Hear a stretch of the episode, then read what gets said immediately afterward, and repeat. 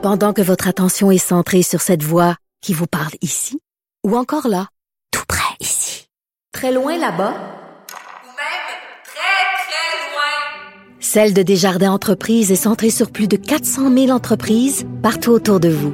Depuis plus de 120 ans, nos équipes dédiées accompagnent les entrepreneurs d'ici à chaque étape pour qu'ils puissent rester centrés sur ce qui compte, la croissance de leur entreprise.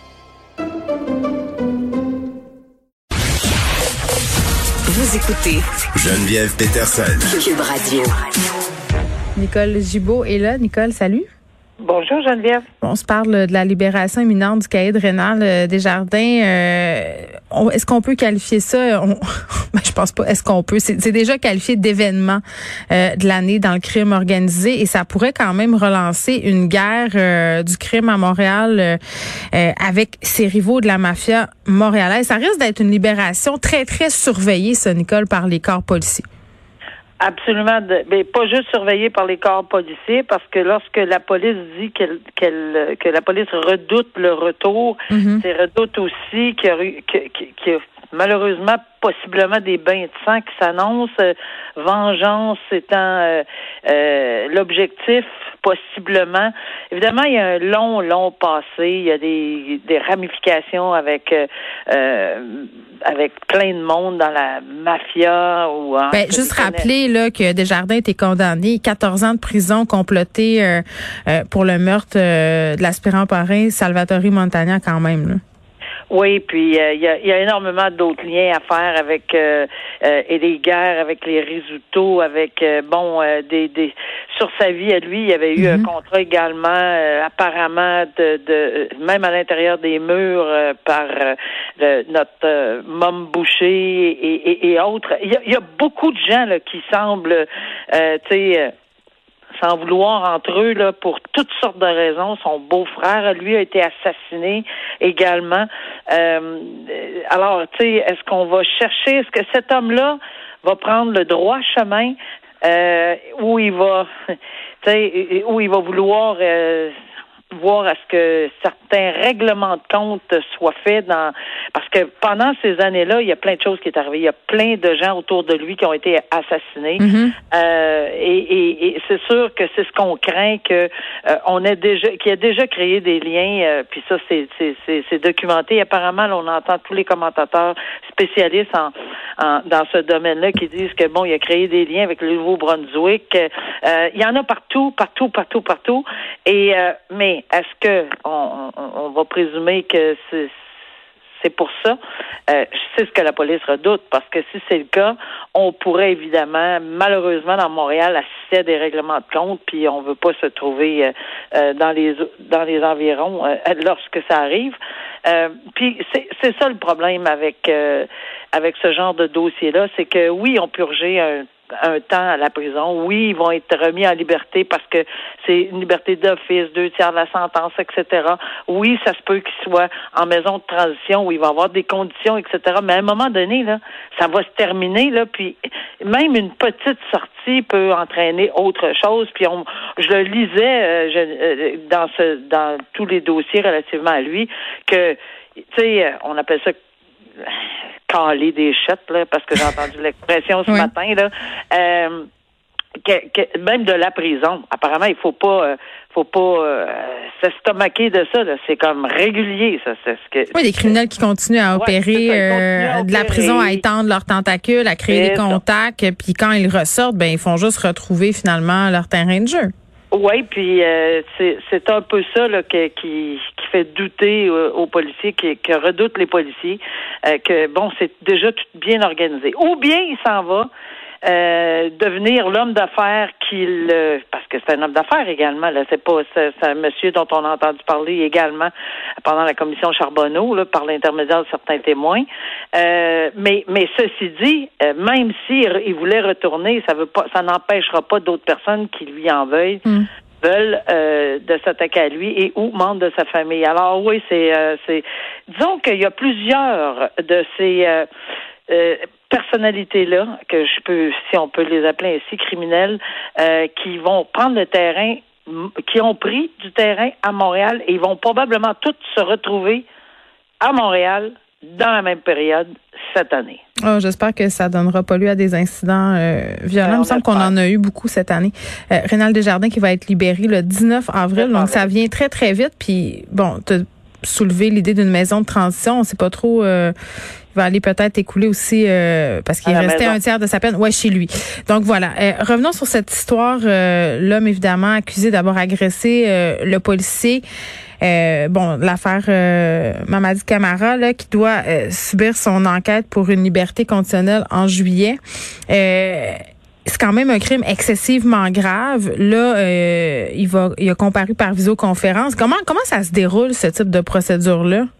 Ben, c'est sûr que là, je suis un peu surprise de voir qu'on a donné parce que je veux dire, c'est pas conforme là à ce qu'on entend. On, c'est ça. Les enquêtes sur cautionnement, ça se fait dans les trois jours de l'arrestation, à moins qu'on consente, puis que c'est de consentement à consentement. Là. Euh, puis c'est, c'est, c'est on, on on doit faire l'enquête. C'est un droit à l'enquête du cautionnement. Donc, ici, j'ai l'habitude à comprendre quand on dit, ben, il n'y a pas de place, mais c'est parce qu'il faut en faire de la place. Là, on n'a pas le choix. Le code criminel dit qu'il faut que ça procède. Mais c'est parce que c'est un peu bizarre. Tu sais, on parlait de confiance envers la police, envers les procédures, envers le système de justice. Puis cette histoire-là, c'est une histoire d'erreur policière, d'erreur judiciaire. Là, en toute apparence, on a, on a incarcéré un homme visiblement innocent. Je veux dire, il a fait six jours de prison. Ben oui. Puis là, il me semble quand on pogne le bon gars, il me semble, Nicole, là, que tu te dis, hey, on, on va procéder. Tu sais, on va faire les affaires rondement. Ça va y aller au toast. Je ne Ben, sais pas, mais là, de repousser tout ça en juillet, c'est bien étrange. Ben, c'était, ben, apparemment, et là, encore une fois, d'après les lectures qu'on peut, dans les différents euh, journaux, Ouais. euh, on voit que la preuve, euh, il y, y a énormément de preuves à divulguer, parce que, fort probablement, quand tu es parti sur une piste, puis après ça, tu t'en vas sur une autre piste, puis la, la collecte d'informations, puis c'est sûr que c'est d'une importance capitale d'avoir toutes les choses, tout- tous les, toutes les preuves ou les éléments de preuve de cette deuxième enquête ou de ce prolongement d'enquête, si on me permet, euh, dans la bonne case, là, dans, dans, dans, dans- tu sais, tout, tout à bonne place. Alors peut-être que ça, peut-être qu'on a redoublé, triplé de prudence, mais c'est, c'est pour l'enquête du cautionnement, puis c'est sûr qu'une enquête du cautionnement avec un, sur un, il y a pas, il y a pas de priorité ici. On s'entend là, euh, avec le casier ju- judiciaire, je pense que son avocat a dû lui dire, même si c'est un droit, a dû lui dire que regarde, euh, c'est pas ça qui est. euh, on- demain matin, même si on faisait l'enquête du cautionnement, à mon humble avis, là, il n'y a pas un juge qui le remettra en liberté, pas avec le casier judiciaire, mais euh, c'est sûr qu'il y a droit. Euh, il y a droit dans un délai beaucoup plus plus court que le 21, 22, 23 juillet, mais tout peut dépendre aussi des documents ou de la preuve vidéo ou autre, ou ADN ou autre, parce que je sais qu'il y a de la preuve ADN également. Alors, si tout ça, tous les résultats sont pas complets et pas déterminants, euh, ça donne rien à la défense de se présenter parce que euh, vraiment, là, dans un contexte comme ça, même s'ils le faisaient dans une semaine, dans deux semaines, dans trois semaines, ils ont probablement évalué tout ça, euh, indépendamment des délais. Et là, à ce moment-là, la défense consent à repousser. Parce que ça prend vraiment le consentement de, la personne de repousser ça jusqu'à fin juillet. C'est, pas dans, les délais normaux pour une enquête sur remise en liberté. Bon. Nicole, malheureusement, encore une histoire d'un prof qui profite de son Ouais. statut de de son privilège de prof, de son autorité de prof pour leurrer euh, un élève afin d'avoir des relations inappropriées, un- des relations sexuelles avec avec ces élèves-là. Euh, dans le cas qui nous occupe, c'est un prof d'art dramatique de la rive sud, euh, vraiment là qui a mis en œuvre une espèce de stratagème pour vous attirer euh, plus qu'une adolescente dans son lit. Euh, je, commence à être à bout de voir des histoires de même là, des profs justement qui ambitionnent sur leurs étudiantes. Y a un problème. Malheureusement, je vais être obligée de te dire qu'on t'a pas fini d'être. T'en as vu, hein? Parce que, parce que Mm. en sortant de la, la faculté de droit, il y en avait, puis on parle de très longtemps. Puis c'est lorsque j'ai fait ma carrière, j'en ai vu. On n'a pas toutes les semaines, c'est pas, c'est pas ça là. Mais oui, il y en a. Euh, malheureusement, comme il y aura toujours, malheureusement, de la violence conjugale, comme il y aura toujours Mm. plein d'affaires, là. Mais c'est tout le temps, c'est toujours désolant. C'est toujours désolant. Puis il y a tout le temps l'idée là, que, ah, tu sais, quand il n'y a pas une grosse différence d'âge, c'est pas si grave. Ça, ça, je l'ai entendu. Ça, là, on est-tu à bout d'entendre ça? Là, dans le cas qui nous occupe, là, l'enseignant avait 26 ans. Euh, les adolescentes en question, 16 et 17 ans, communiquaient avec ces adolescentes-là par Messenger, par Snapchat. Les médias sociaux, là, on va se le dire, là, ça peut peut aider certaines personnes avec des intentions plus ou moins douteuses à entrer en contact vraiment en dehors de l'école, en catimini, ce que les profs pouvaient pas faire avant. Là. les profs qui ont des problèmes dans la tête là, puis qui veulent se servir de leur classe comme des terrains de chasse, Nicole, là, avant, il fallait qu'ils appellent sa fille. Hein, les parents répondaient, là, puis là, euh, ils pouvaient, euh, si on veut, euh, mettre un wow à tout ça. Là, à ce temps, hop, en catimini, tu peux te faire un compte, puis là, tu peux commencer à parler avec ton prof. puis pas juste des profs, là, des intervenants, toutes les personnes qui sont en situation d'autorité. je ne sais pas, mais à un moment donné, dans les directions d'école et les organismes qui engagent ces personnes-là, il faudrait qu'il y ait un contrôle plus serré de qu'est-ce qui se fait puis qu'est-ce qui se fait pas. Puis ben, écrire à une étudiante là, de 16 ans par Messenger, ça ne se fait pas. Ben, c'est ça, mais c'est un des très mauvais côtés des réseaux sociaux. Là. Très, très, très. Euh, on commence à en nommer plusieurs de ça ici. Là, euh, il y, en a beaucoup de mauvais mhm. côtés. C'est sûr que l'information là euh, rapidement, etc. Puis bon, il y a toutes sortes de. il y a il y a du positif là, j'imagine. Mais mais évidemment, à chaque fois qu'on voit ce genre de dossier là, dans des conditions comme ça, la pas juste ça, c'est la vulnérabilité également, puis le, le lien de confiance et et c'est ce que le juge euh, a mm. soulevé là-dedans, que effectivement l'accusé a profité de son statut d'enseignant, puis de la confiance qu'elle avait. C'est pas juste ça, euh, Nicole. On en a parlé toi et moi. Euh, tu sais, les jeunes filles ou les jeunes hommes qui tripent sur leurs professeurs, là, qui ont qui ont trop écouté la société des poètes, des poètes disparus là puis qui capotent là. Je veux dire ça a toujours été OK? Ça va toujours être il y a quelque chose qui s'appelle le transfert en psychanalyse c'est quand tu te mets à triper sur ton médecin ou sur ton psy ou sur ton prof là. C'est un processus psychologique tout à fait normal. Ta responsabilité d'adulte, c'est de dire non. C'est de dire non et c'est d'établir une limite claire. Et c'est pour ça qu'une condamnation de prison ferme, parce que j'ai pas le détail, mais à mon humble avis, là, il n'y a pas d'antécédent judiciaire long comme le bras, comme dans le dossier dont on vient de parler mhm. tantôt. Là. C'est probablement pas le cas, mais un 15 mois ferme euh, pour un euh, pour un individu qui euh, tu sais, qui, euh, qui, qui, a vraiment brisé la confiance, brisé, peut pas juste briser la confiance, il s'en est permis avec des mineurs, ben c'est clair comme l'eau de roche. Il s'en est permis, tu dis? Il a, il a proposé à une adolescente à 3 heures du matin d'envoyer un taxi chez elle euh, en lui disant qu'il allait la déshabiller à son arrivée. Oui, tout à fait. Puis c'est ça que. Puis on revient encore à l'arrêt de la Cour suprême dont on parle tout le temps. Maintenant, Friesen, avec cet arrêt-là, on le dit, et je pense qu'on a un autre exemple ici, que le juge l'a appliqué, il a appliqué les principes, il a dit non, regarde, 15 mois de détention euh, ferme. C'est là qu'on est rendu.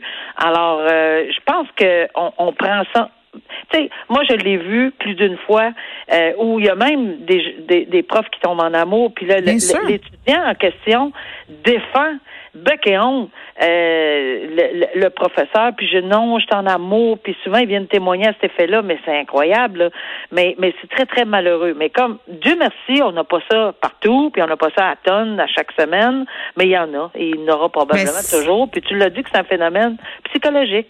Eh bien sûr. Puis là, on parle d'une personne majeure avec une personne mineure, mais ça se passe aussi, euh, bien sûr, entre adultes consentants, guillemets, dans les cégeps, dans les universités, mais c'est tout aussi problématique. Il y a des écoles, Nicole, euh, qui ont mis des politiques assez claires euh, en, ils ont mis de l'avant ces politiques-là pour que les professeurs ne puissent pas avoir des relations avec des élèves, parce qu'à un moment donné, même si tu es un adulte, comme une fois j'ai entendu, moi, des profs d'université dire, ah, comment j'en ai vu sortir avec leurs étudiantes à la maîtrise ou au doctorat en disant que c'était des adultes consentantes et en faisant complètement du fait que euh, ils étaient quand même en situation d'autorité d'évaluation par rapport à ces personnes-là. Puis je vais aller plus loin que ça. Tu me parles d'étudiantes qui sont venues témoigner en disant je suis en amour avec mon prof.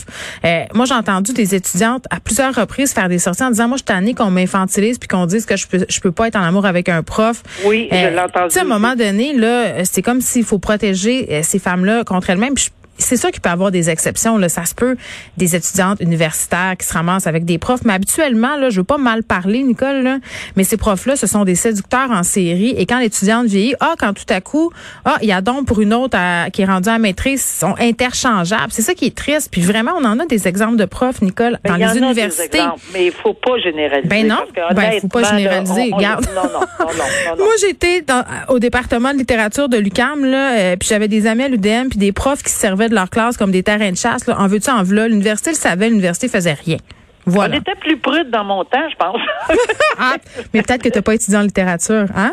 Non. Le mythe, le mythe du poète maudit, là, puis des, tu sais, euh, à parté, là, mais toute cette histoire de Gabriel Masneff en France qui a abusé Ah, d'une jeune fille, tu sais, à un moment donné, il y a cette idée-là en littérature d'espèce de, de d'artiste euh, intouchable, à l'abri de tout. Ce poète maudit, ça, ça a beaucoup euh, servi de Ah oui, prétexte oui, à des oui, gens abuseurs. Donc voilà, fin, fin de l'aparté. Bonnes vacances de Pâques, Nicole. On se retrouve Ben mardi prochain.